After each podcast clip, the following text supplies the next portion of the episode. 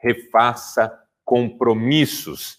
Dentro dessa linha de passos que nós podemos dar para reconstruir a vida, retomar o amanhã e renovar as nossas esperanças em relação ao futuro. Quero mandar um abraço não só para todos os homens que nos acompanham, mas em especial para aqueles homens que fazem parte dos polos de homens com propósitos. Gente de Maringá, que está nos acompanhando, aqui de Londrina, onde nós estamos fazendo essa transmissão, gente de Marília, gente de Cambé, de Ibiporã, Cornélio Procópio, gente de Chapadão do Sul, Cuiabá, Costa Rica, Uberlândia, Roda Velha, lá na Bahia. Temos tantos grupos que vinham se reunindo presencialmente até o início desse ano e agora estão cada um encontrando o seu melhor formato para poderem enfrentar esse tempo. Um grande abraço a todos, pessoal lá do Rio Grande do Sul, pessoal de Santa Catarina, pessoal lá do Paraguai, pessoal de Portugal.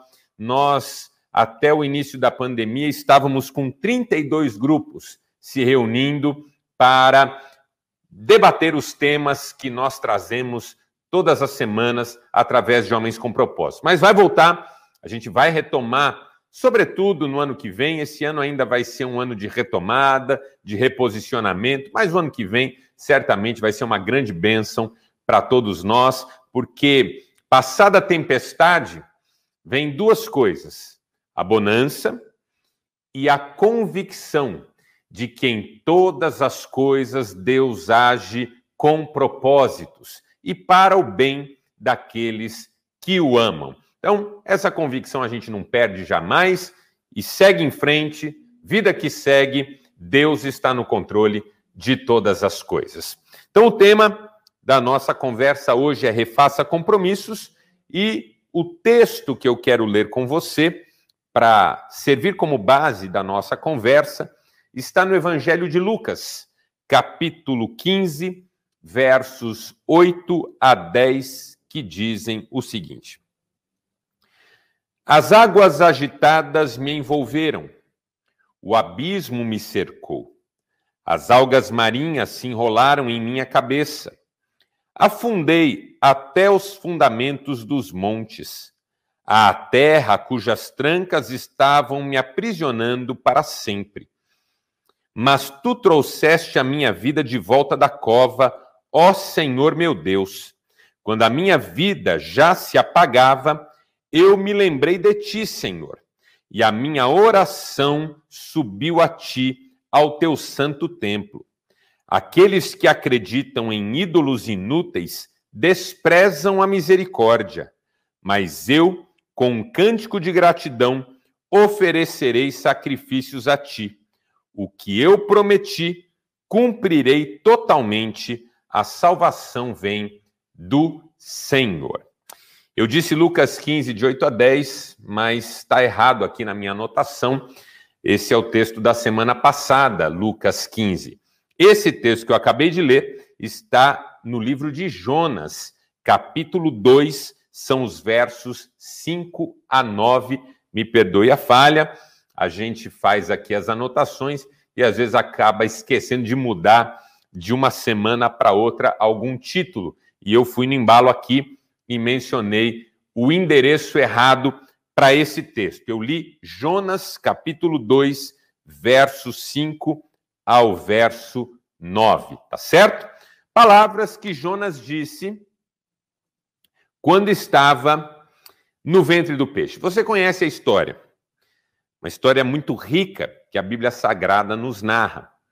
Jonas era um profeta e foi chamado por Deus para pregar numa cidade chamada Nínive, que era a capital da Síria, o maior império mundial daquela época.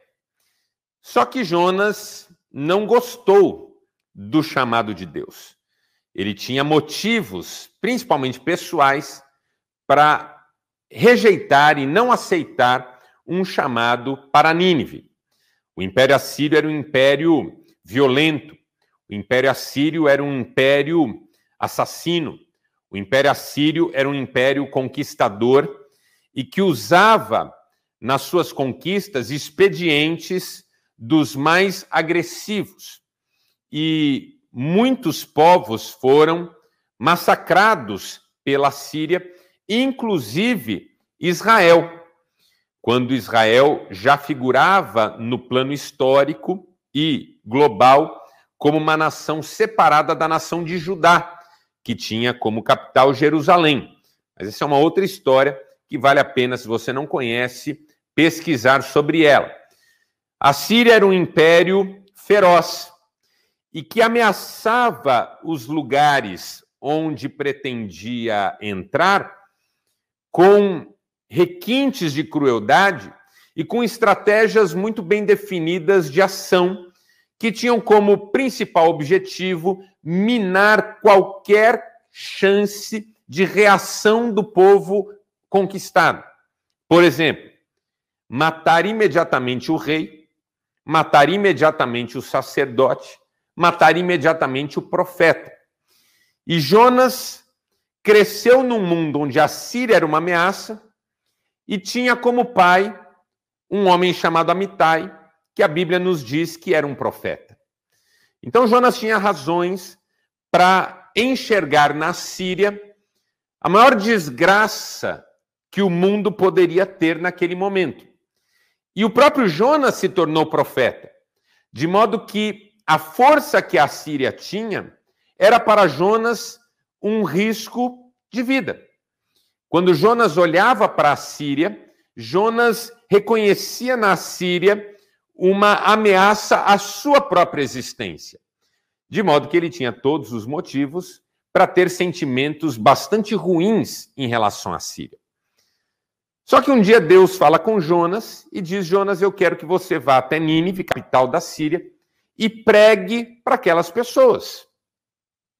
Veja, como posso pregar a mensagem de Deus para gente de quem eu não gosto. O que Jonas queria naquele momento é que Deus enviasse outra pessoa, ou mais provavelmente não enviasse ninguém e deixasse a Síria morrer nos seus pecados, na sua maldade, nos seus delitos, na sua desgraça. O que Jonas pensava naquele momento é que a Assíria não merecia que Deus atentasse para ela e enviasse até ela a sua palavra. Por que, que Deus escolhe Jonas? Esse é um assunto muito interessante também. Uma coisa que a gente pode saber de saída é que Deus não precisa de Jonas para pregar na Síria. E nem a Síria precisa que seja Jonas o mensageiro. Do ponto de vista da necessidade, o único que precisa que seja ele a pregar na Síria é o próprio Jonas, para que Deus possa, enfim, tratar as feridas do seu coração. Essa é uma das histórias bíblicas que mais me tocam, porque eu tenho convicção que a Síria não precisava de Jonas, era Jonas que precisava da Síria. Nínive não precisava de Jonas, era Jonas que precisava de Nínive. Porque às vezes Deus nos coloca em situações que estão ali para nós, não para que nós tratemos delas, mas para que elas tratem de nós. Tem problema na minha vida que não existe para que eu os resolva, mas para que eles me resolvam. E assim Deus trata áreas que precisam ser tratadas. Só que Jonas não estava disposto a ser tratado. E de saída, ele decide que não vai cumprir o que Deus está lhe pedindo. Então o que, que ele faz? Foge. Porque quando você não quer ser tratado, só tem uma chance: fugir. Embora fugir não é uma solução. Às vezes é um novo problema que você cria. Mas fugir é uma opção e é um direito. Como eu sempre falo, fugir é um direito. Você pode não querer encarar seus problemas. Isso não deixa ou isso não faz com que os problemas deixem de ser problemas. Isso não, não é uma solução em hipótese alguma, mas você tem o direito de fugir. Só que a questão é se Deus vai permitir que você fuja. E Jonas foge, vai até uma cidade chamada Tarsis, compra uma passagem, ou melhor, vai até uma cidade chamada Jope, compra uma passagem para uma cidade chamada Tarsis, onde ele pretende fugir do chamado de Deus. E aí, você conhece a história, eu não vou contar em detalhes aqui. O navio que leva Jonas para Tarsis acaba sendo uh, submetido a uma tempestade que coloca praticamente o navio em situação de naufrágio. E aí os marinheiros se desesperam, percebem que Jonas está no barco fingindo que não é com ele, pois Jonas dorme, e eles acordam Jonas e conclamam Jonas a orar ao seu Deus para que todos saiam livres daquela situação. E Jonas diz: Olha, é por minha causa que isso está acontecendo, vocês só vão resolver isso se me jogarem do navio. Os marinheiros, num primeiro momento, não querem fazer isso, mas acabam cedendo à insistência de Jonas e jogam Jonas no navio. A sensação que eu tenho com essa decisão dos marinheiros a pedido de Jonas é que naquele momento Jonas está muito mais disposto a morrer do que a ser tratado. E eu não sei, eu já conheci gente assim, não sei você se já lidou com gente assim ou se de repente você é esse tipo de pessoa, mas tem gente que prefere morrer do que ser tratado. É uma pena, porque a pessoa, enquanto não é tratada, não sabe nem o que é a vida de fato. Essa vida plena que Deus dá, e como eu tenho dito nas lives que eu tenho feito nas minhas redes sociais, essa vida plena, melhor e mais feliz, que só em Deus nós podemos encontrar. Quem nunca se deixa tratar, nunca experimenta essa plenitude. E às vezes querer morrer é, um, é uma pena ainda maior, não só pela vida em si, mas porque a pessoa nunca conheceu a vida de fato.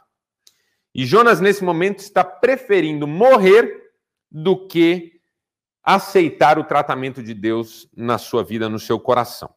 E aí os marinheiros então jogam Jonas do navio e, para surpresa de todos nós, a Bíblia diz que um grande peixe vem e abocanha Jonas e engole Jonas, de modo que Jonas passa um tempo ali no ventre do peixe.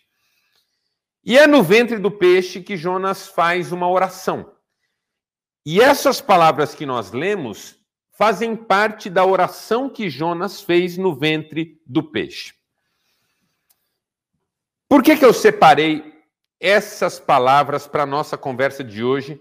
E a minha mensagem não é sobre Jonas, nem sobre a história de Jonas, nem sobre o que Deus fez através de Jonas, mas sobre as palavras que Jonas diz no ventre do peixe, em especial essas últimas que eu li para você e que dizem: O que eu prometi, cumprirei totalmente.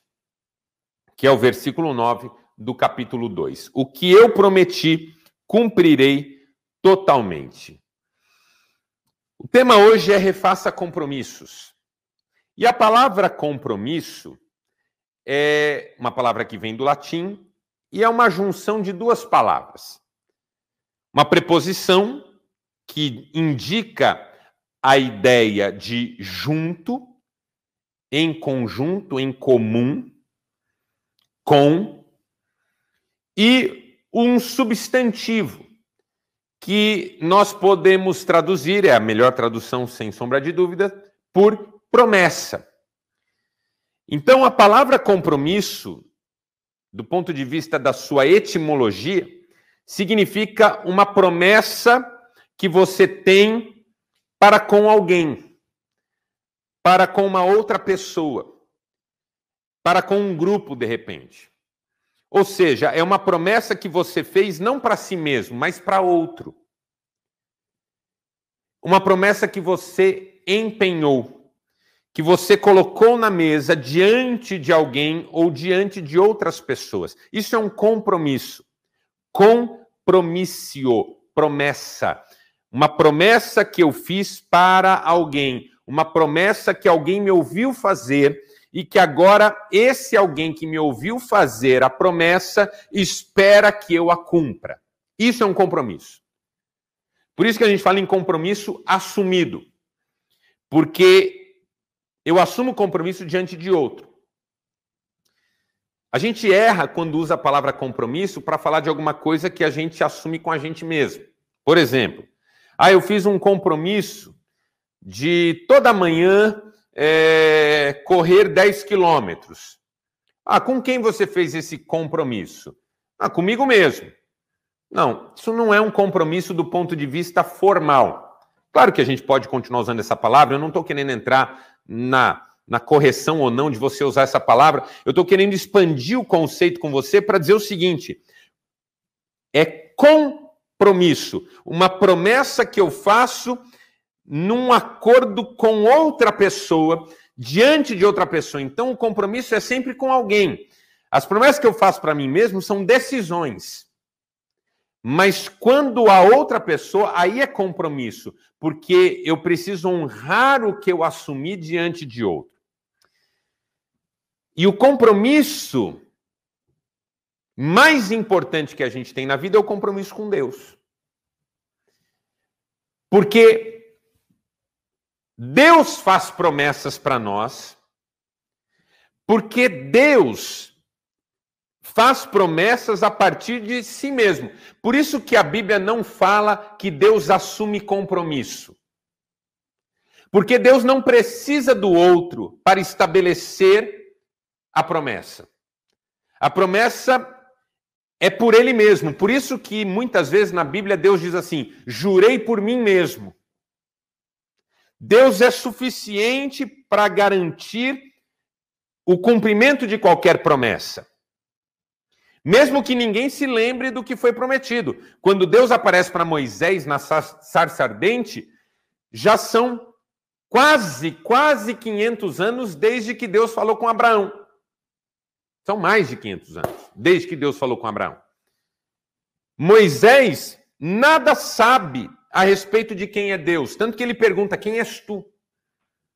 Mas Deus diz para Moisés: Eu sou o Deus de Abraão, de Isaac e Jacó. O que Deus está dizendo é: as pessoas com quem eu falei lá atrás não estão aqui hoje, mas porque eu falei, eu vou cumprir.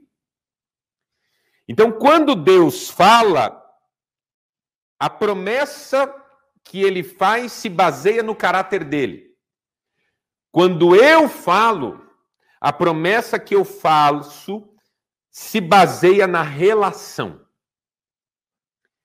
de modo que eu não assumo compromisso comigo, eu assumo compromisso com o outro. E é com o outro que eu estabeleço uma relação de fidelidade, de lealdade à promessa. Porque quando eu faço a promessa para mim mesmo, eu posso voltar atrás se eu quiser. Eu não vou brigar comigo.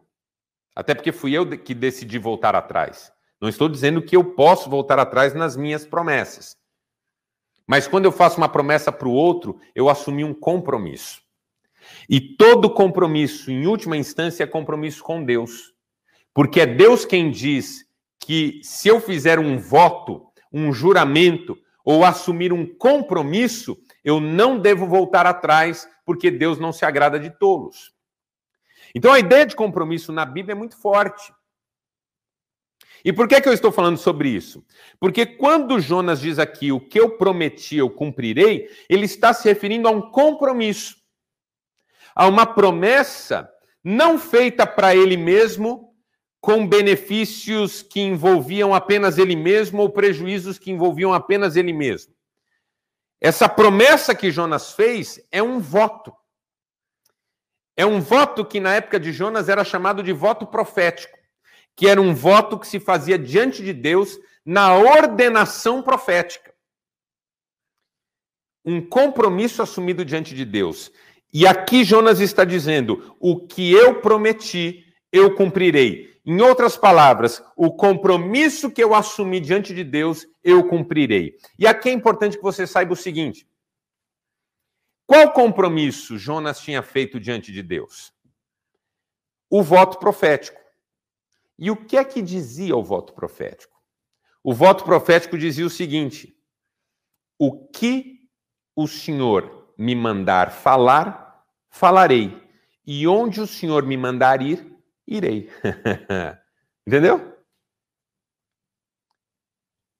O que o Senhor mandar falar, eu vou falar. E onde o Senhor mandar eu ir para falar o que eu tenho que falar, eu vou ir. eu vou. E é exatamente o que Jonas não está fazendo nesse momento em que ele tenta fugir de Deus.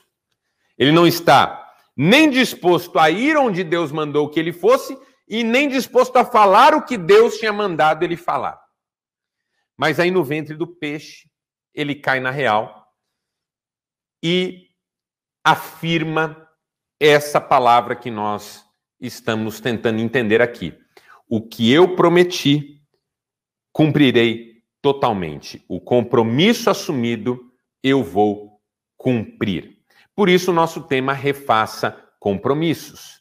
Por quê? Porque o momento da crise, o momento de fundo de poço, que a gente poderia comparar com essa nova metáfora, ventre do peixe.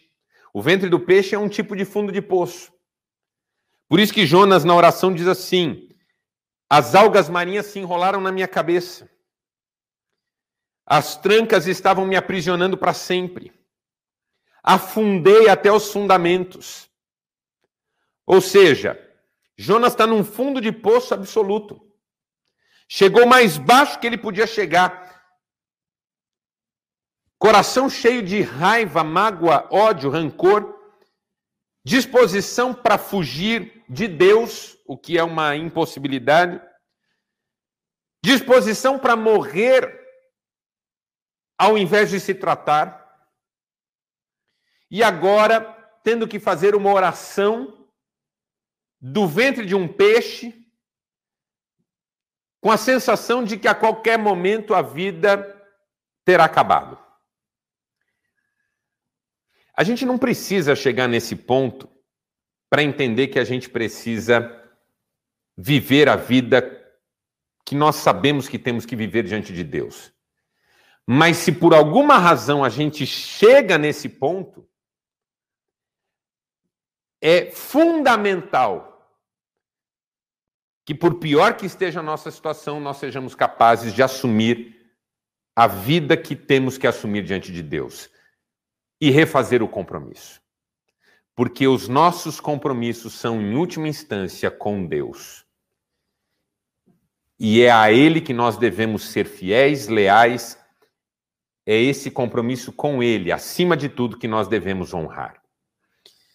Então, quando Jonas diz, no ventre do peixe, o que eu prometi cumprirei totalmente, ou em outras palavras, o compromisso assumido eu vou honrar, ele está nos ensinando uma lição importante.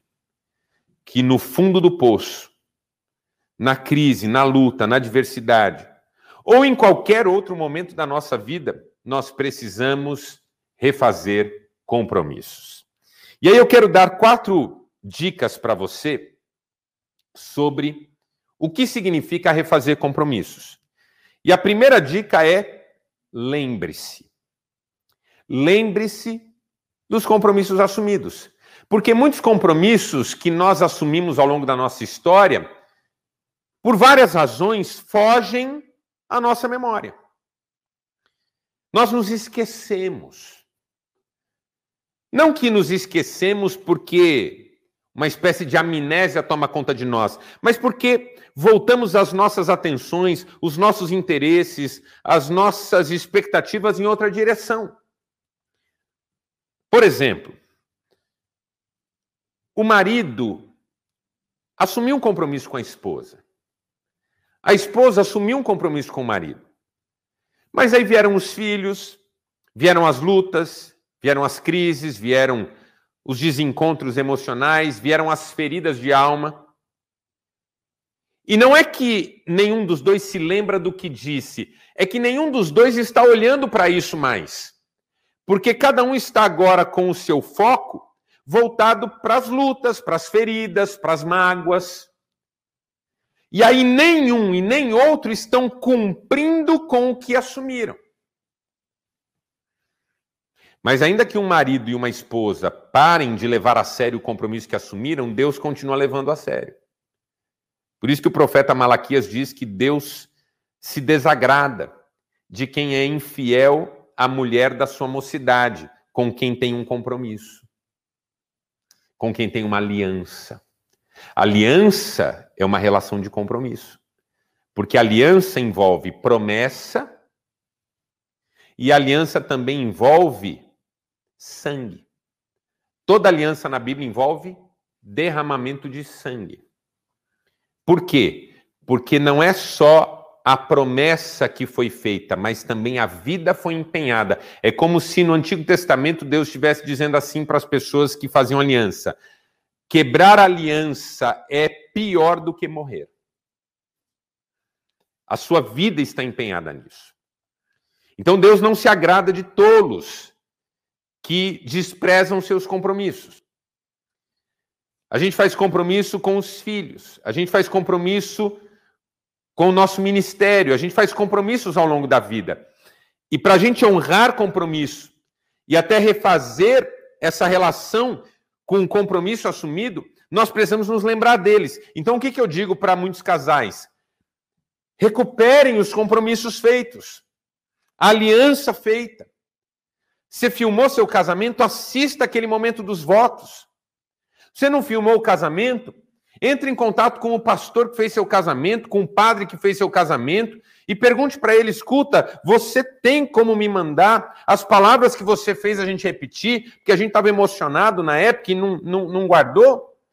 Ou senta com a esposa uma hora e fala: bem, vamos relembrar aqui o que a gente falou lá atrás, porque eu preciso refazer os meus compromissos com você. Claro que na hora que a gente está brigando, está ferido, está distanciado, a gente não quer mexer nisso, mas veja, não é pelo outro apenas, é por Deus. Lembre-se, no ventre do peixe, Jonas está se lembrando que ele tem um compromisso com Deus. Na memória de Jonas, no ventre do peixe, está claro que um dia ele disse: Para onde o Senhor me mandar, eu irei, e o que o Senhor me mandar falar, eu falarei. E ele precisa pôr isso em prática. Lembre-se, às vezes, pode ser o caso de a gente estar vivendo uma prova na vida que está posta diante de nós exatamente porque nós estamos negligenciando compromissos assumidos. E aí Deus está permitindo uma situação para que nós nos lembremos que um dia nós assumimos um compromisso e agora estamos na direção errada. Muitas vezes Deus permite uma prova para nos trazer de volta para o caminho. Um caso típico na Bíblia Sagrada é uma profetisa que aparece no livro do Apocalipse e que é associada com Jezabel. Ela é chamada de Jezabel numa associação com a Jezabel, mulher de Acabe. E Jesus diz para João o seguinte: Escreva para a igreja onde Jezabel está fazendo tudo errado e diga que se ela não mudar a atitude dela, eu vou prostrá-la de cama. Eu vou adoecê-la. Eu vou adoecer os que vão na conversa dela. Eu vou pesar a minha mão sobre estes que estão agindo de um jeito equivocado. Por quê? Porque se eu não disciplinar, eu não vou corrigir. Por isso que o autor aos Hebreus diz que Deus disciplina e repreende a quem ele ama. A disciplina de Deus não é uma punição, é uma correção. A disciplina de Deus não é um castigo, é uma misericórdia. A disciplina de Deus não é para nos destruir em meio às nossas lutas. A disciplina de Deus é para nos trazer de volta ao caminho que nós estamos negligenciando e do qual nós estamos nos afastando. O peixe que engole Jonas não vem para destruir Jonas, mas vem para devolver Jonas ao caminho. Depois que Jonas ora, o peixe vomita Jonas no caminho de Nínive. Que é a grande questão dessa história de Jonas. Os instrumentos que Deus usa, não apenas para salvar Nínive, porque Deus poderia salvar Nínive usando qualquer outro, qualquer outro teria feito um trabalho melhor do que o que Jonas fez mas é Jonas que Deus está trazendo de volta. Então, dar Nínive como missão para Jonas, mandar a tempestade contra o navio em que Jonas está, enviar um peixe para engolir Jonas, todas essas pequenas tragédias que Jonas enfrentou pessoalmente serviram para trazer Jonas de volta. De volta para onde? De volta para o caminho na presença de Deus. Que compromissos você assumiu um dia e hoje estão negligenciados na sua vida? Para que eu refaça compromissos, eu preciso primeiro me lembrar deles. Segundo, confesse. Primeiro, lembre-se. Segundo, confesse.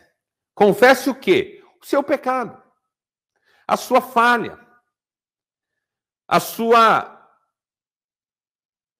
fragilidade e fraqueza o seu distanciamento. Confesse. Para quem você feriu, confesse. Para quem você fez a promessa. Porque todo compromisso envolve alguém. Se eu me esqueci do meu compromisso, e se eu falhei no meu compromisso, existe alguém com quem eu estou em falta. E é preciso confessar. E se todo compromisso, em última instância, é com Deus, eu preciso confessar diante de Deus. Se eu assumir um compromisso com alguém, eu assumi diante de Deus. Se eu confesso diante de Deus, tenho que confessar diante desse alguém. Eu já pedi perdão para minha mulher num determinado momento da nossa história conjugal. Embora nunca houve entre nós nenhuma traição, eu já confessei para ela que eu havia me afastado do que eu havia prometido. Porque quando eu casei com Cristiane, eu não prometi apenas não traí-la. Quando eu casei com Cristiane, eu não prometi apenas que eu não teria relacionamento com outra mulher, sexualmente ou afetivamente. Quando eu casei com Cristiane, eu prometi amá-la, cuidar dela respeitá-la. E houve fases na minha vida em que eu negligenciei o cuidado. E houve fases na minha vida em que, por mais que eu considerava no meu interior que eu a amava, as minhas atitudes não estavam demonstrando isso. Então houve algumas vezes, não foi uma só também não. Algumas vezes em que eu precisei sentar com ela e pedir perdão. Perdão por não estar sendo o marido que eu sei que eu devo ser. Perdão por não estar cuidando de você como eu deveria cuidar. Houve momentos em que ela teve essa conversa comigo também.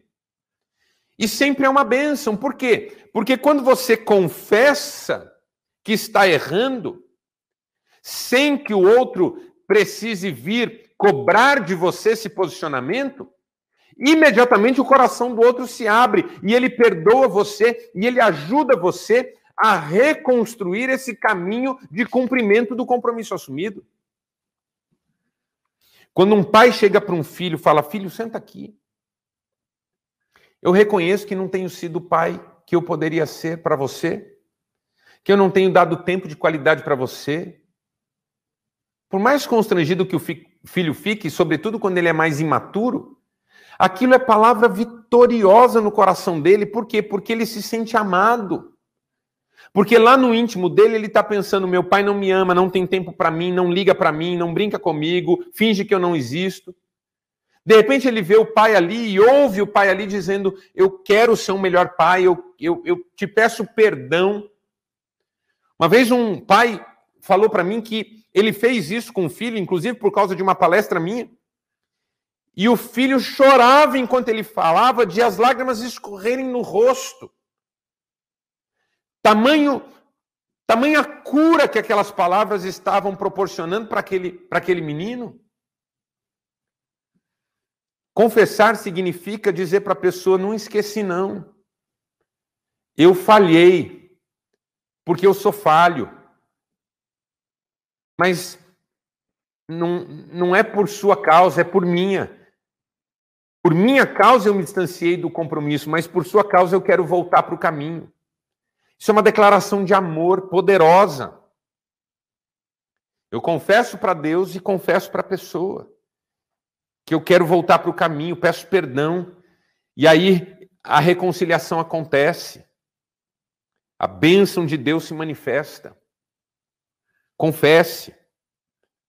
Porque tem gente que é orgulhosa. O problema aqui é orgulho. O problema aqui é quando a gente diz assim, não, mas é porque ela, não, o compromisso quem assumiu foi eu. Ah, mas ele não está cumprindo. Eu fiz uma promessa para o outro. Ah, mas ele também fez uma promessa para mim. Ele responde diante de Deus, eu respondo diante de Deus. O meu compromisso, em última instância, é com Deus. Existem aquelas situações em que Deus mesmo me permite romper um compromisso assumido? Existem. E a não ser que elas estejam presentes, e às vezes até mesmo quando elas estão presentes, eu preciso me posicionar a partir dos compromissos que eu assumi. Porque jogar a culpa é fácil, sentar na razão é fácil. Ouvir apenas o próprio egoísmo é fácil, difícil é a gente voltar para o caminho que a gente mesmo um dia disse que iria ser o nosso caminho. Terceira dica: renove.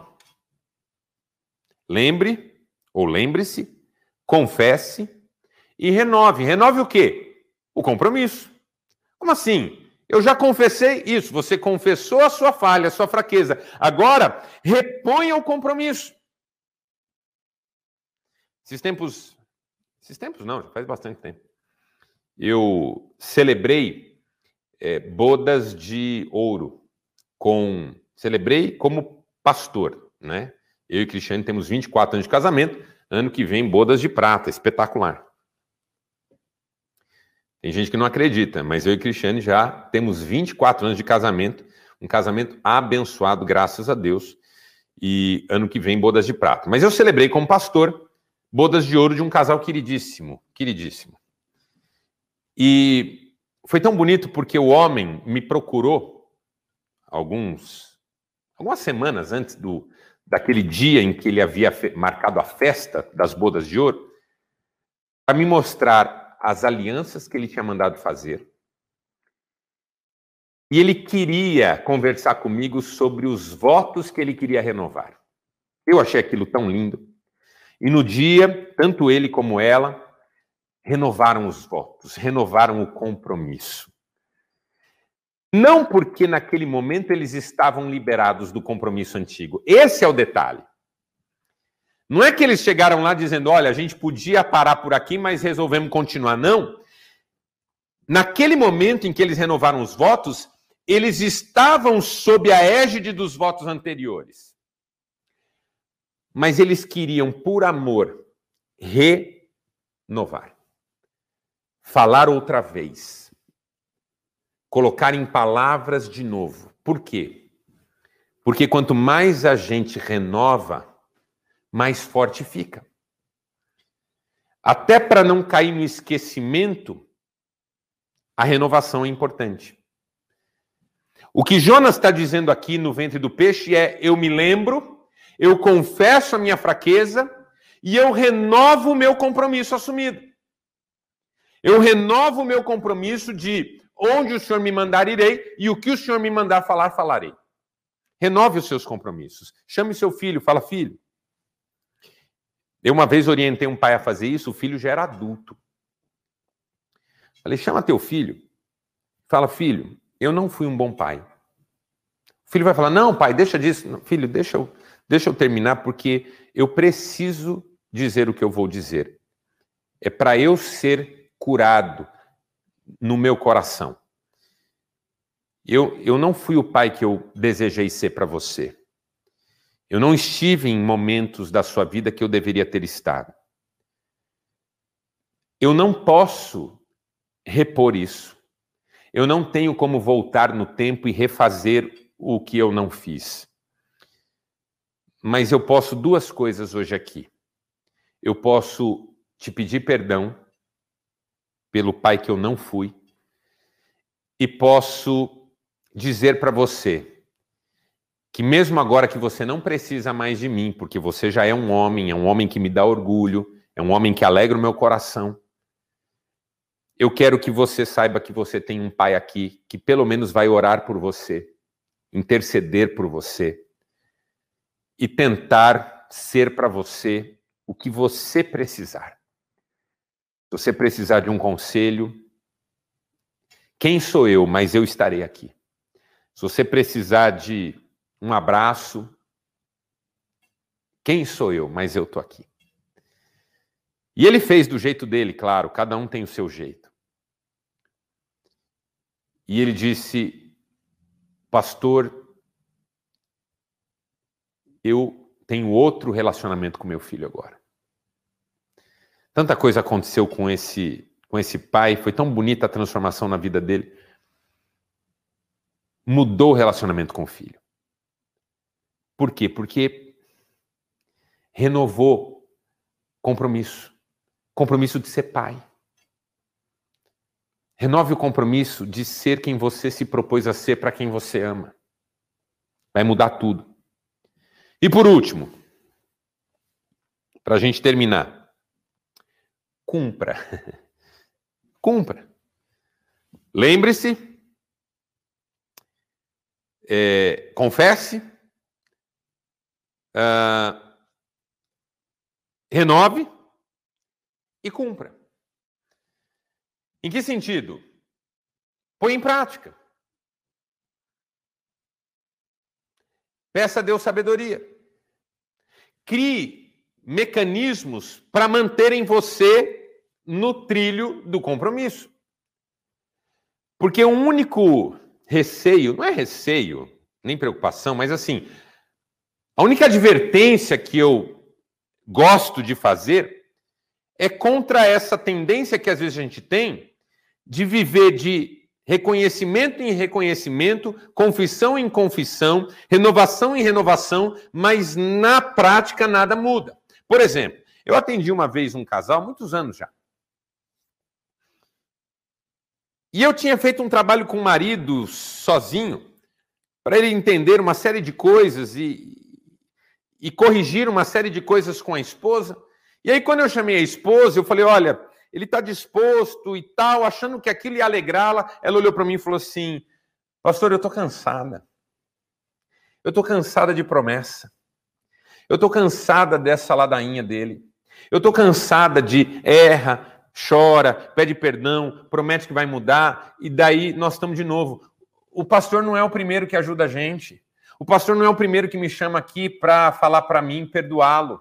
Eu tomei um susto tão grande porque, embora ele tenha me dito que tinha errado outras vezes, eu não consegui perceber na fala dele o quanto ele já tinha ficado desacreditado na vida da mulher. E quando aquela mulher me falou aquilo, eu percebi a força desse descrédito. Porque nada disso que eu estou falando vai te ajudar se você não começar a pôr em prática. Por isso que a Bíblia diz que nós somos bem-aventurados não apenas por sabermos essas coisas, mas por colocarmos essas coisas em prática. Se você não está conseguindo assumir o caminho do compromisso, se você não está conseguindo praticar o compromisso assumido, cerque-se de estratégias para que isso se resolva o mais rápido possível na sua vida. Busque ajuda profissional, busque ajuda espiritual, busque ajuda de amigos queridos que possam, de alguma maneira, te assessorar nesse processo. E às vezes, sabe o que vai acontecer? Às vezes você vai ter que viver isso antes mesmo de ter o crédito da outra pessoa. Eu me lembro um casal que eu atendi uma vez. Na verdade, assim, eu atendi já em, em frangalhos, né? Ela desanimadíssima, ele desesperado. E ela não queria perdoá-lo de jeito nenhum e finalmente até acabou decidindo se separar dele. E eu me lembro de ter dito para ele o seguinte: olha, nesse momento ela não acredita que você vai mudar. Então, posso te dizer uma coisa? Mude mesmo assim. Você não vai conseguir convencê-la a dar um voto de confiança para você em nome de uma mudança futura, porque ela já fez isso no passado e não acredita mais. Mas você pode mudar com seus filhos, mudar com a sociedade, mudar com a igreja, mudar com tudo à sua volta, começar a viver uma vida nova e deixá-la ver isso. Ou seja, ela não aceita estar ao seu lado para te ajudar a viver essa mudança, mas você pode viver essa mudança sem ela ao seu lado, você precisa de Deus. E foi bonito porque Teve casos que isso não deu certo, teve casos que o, o cara não fez, teve casos que o cara fez, mas a mulher estava irredutível, tem todo tipo de caso. Mas esse que eu estou lembrando aqui, o sujeito fez isso. Estavam separados, mas ele se tornou um pai melhor. se tornou um profissional mais dedicado, parou com alguns vícios idiotas que ele tinha, que só o diminuíam como homem. Às vezes o homem tem um vício que ele acha que o engrandece como homem. Não, só a pequena, só a pequena, só a pequena você. Ele largou isso, começou a investir em, em, em áreas da sua vida que eram deficitárias. E toda vez que ele ia buscar um filho na casa da, da ex-esposa ou, ou tratar alguma coisa com ela, ele se portava como o homem que ele queria ser.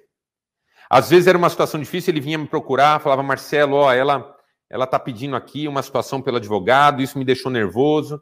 Que homem você quer ser? E ele se portava daquele jeito.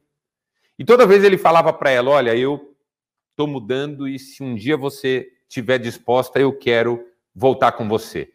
E no final voltaram. E foi uma coisa linda de ver. Porque quando tem Deus em algo, mesmo que está morto, ressurge. É, Deus pode curar antes de morrer? Pode. Mas Deus também pode ressuscitar o morto. A Marta e a Maria achavam que Jesus podia curar Lázaro antes dele morrer. Mas ele morreu.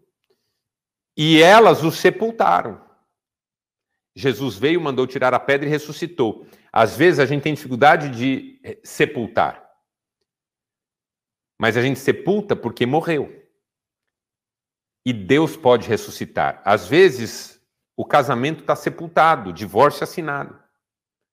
Mas se Deus tem os seus propósitos nisso, vai fazer ressurgir. A gente só vai ter que tirar essa pedra quando for necessário. Então é lindo que a gente vê Deus fazendo quando uma pessoa se dispõe a mudar, a cumprir o compromisso assumido. Minha mulher me largou, mas eu vou assumir o compromisso de ser a pessoa que eu já devia ter sido e não fui. Se isso vai restaurar o meu casamento ou não, está nas mãos de Deus, mas eu vou fazer a minha parte. Jonas saiu do ventre e foi até Nínive. Pregou, não foi fácil. Jonas continuou demonstrando que havia enfermidades de alma que precisavam ser tratadas, e Deus foi tratar dele. Mas Jonas só está na história da fé porque ele se lembrou do seu compromisso e o cumpriu. Foi para onde Deus o mandou e falou o que Deus mandou falar. Nínive foi salva. Mas mais importante, Jonas foi tratado. Você será tratado quando recuperar compromissos esquecidos, confessar o pecado de tê-los negligenciado renová-los diante de quem Deus colocou na sua vida e diante de Deus, e cumpri-los dali por diante. Coisas lindas vão acontecer na sua vida. Amém? Comprometa-se. E que Deus abençoe você e dê a você um resto de semana maravilhoso na sua presença. Se a nossa sociedade tiver mais compromisso, nós teremos uma sociedade mais feliz. E eu não vou ficar esperando o outro ter compromisso.